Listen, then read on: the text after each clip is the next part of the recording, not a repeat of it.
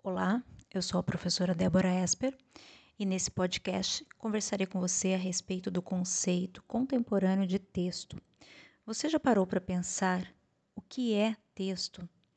Às vezes a gente pede, como professores, né, leia esse texto ou escreva um texto, mas nós não explicamos para o aluno o que é realmente texto, isso pensando em conceitos que começaram lá nos parâmetros e que hoje também fazem parte da base nacional, ou seja, algo mais amplo né, do que se pensava até alguns anos, em que texto era considerado apenas um material produzido a partir de recursos linguísticos.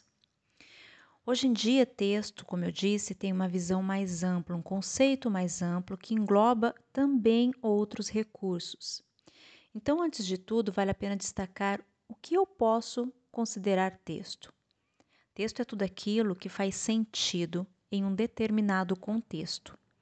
Não interessa o número de palavras, sinais, recursos, o tamanho, nem se usa apenas letras, números ou também usa imagens, sons. Então, se eu entro em um determinado local e digo bom dia, isso se constrói como um texto, um enunciado, porque fez sentido naquele contexto.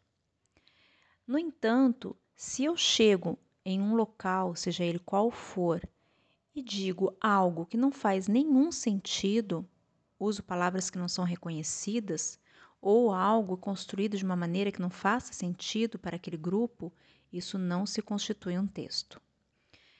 Depois disso, vale a pena então destacar quais são esses recursos então que podem compor um texto.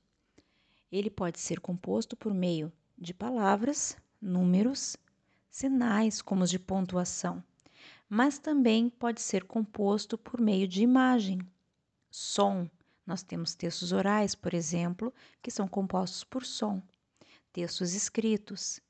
E os dois podem também, em conjunto ou não, serem formados por imagens, por exemplo. Um texto em um hospital, uma placa com uma pessoa, né, uma enfermeira, por exemplo, colocando um dos dedos, o dedo indicador, na boca, fazendo um sinal de silêncio, se constitui um texto, mesmo sem as palavras. Porque apenas aquela imagem da mulher colocando o dedo na boca em um hospital dá, é, proporciona né, o entendimento de que ela quer silêncio. Então, isso fez sentido dentro do hospital. Eu posso também construir textos apenas por meio de sinais. Então, uma placa de trânsito que tenha o formato de um triângulo, isto é um texto, porque fez sentido ao motorista que, ao atravessar a rua, lê aquele texto e percebe que está em uma rua preferencial, que deve dar a preferência ao que passa na outra rua. Os textos também podem ser construídos por meio de vários recursos, e aí nós temos, por exemplo, alguns recursos né, que vieram juntos com a internet. Então, o professor ele deve considerar esse conceito mais amplo para mostrar para o aluno que ele pode também produzir gêneros que não são construídos apenas por meio de palavras, de letras ou sinais. Essa é a visão atual de texto, a visão que você, futuro professor, precisa conhecer e que os alunos também precisam entender para ler textos por meio de recursos diferentes, compreender que todos os recursos ali utilizados colaboram à construção de sentidos, sejam cores, sinais, imagens, letras, números, sons, né? E também produzir textos considerando tudo isso, ou seja, interagir por meio de vários recursos que formam um texto, ou seja, um enunciado que faz sentido em um determinado contexto.